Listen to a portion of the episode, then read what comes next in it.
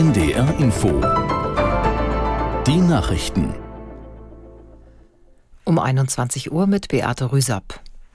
Im Gazastreifen warten die Menschen weiter auf humanitäre Hilfslieferungen. Nach Informationen des ARD-Studios Tel Aviv ist der Grenzübergang zwischen Ägypten und dem Gazastreifen weiterhin geschlossen.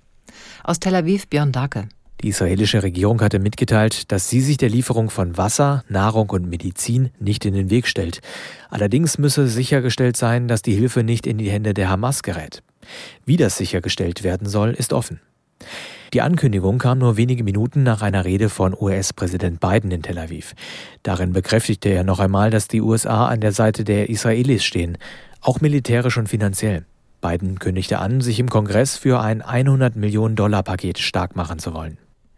Im Bundestag ist heute in erster Lesung über den Gesetzentwurf zur Legalisierung von Cannabis beraten worden.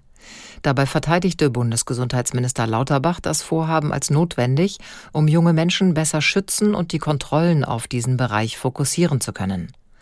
Aus Sicht der FDP muss der Vorschlag noch verbessert und realitätsferne Vorgaben entfernt werden. Die Union kritisierte die Pläne und forderte stattdessen Verbesserungen im Bereich von medizinisch genutztem Cannabis. Bei der Wahl eines neuen Vorsitzenden im US-Repräsentantenhaus ist der konservative Abgeordnete Jordan erneut gescheitert. Der Vertraute von Ex-Präsident Trump kam beim zweiten Wahlgang auf 199 Stimmen. Er verfehlte damit die notwendige Mehrheit von 217 Stimmen.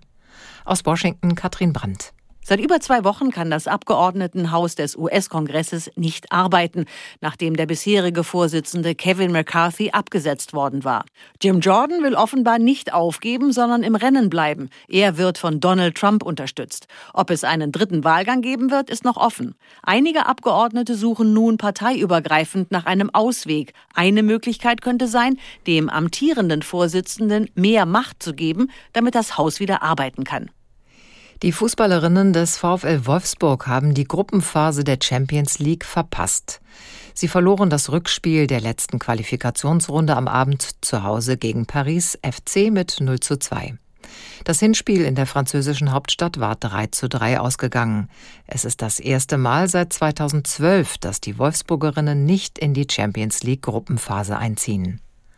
Das waren die Nachrichten. Das Wetter in Norddeutschland. Nachts dicht bewölkt und in Niedersachsen Regen bei 9 bis 4 Grad.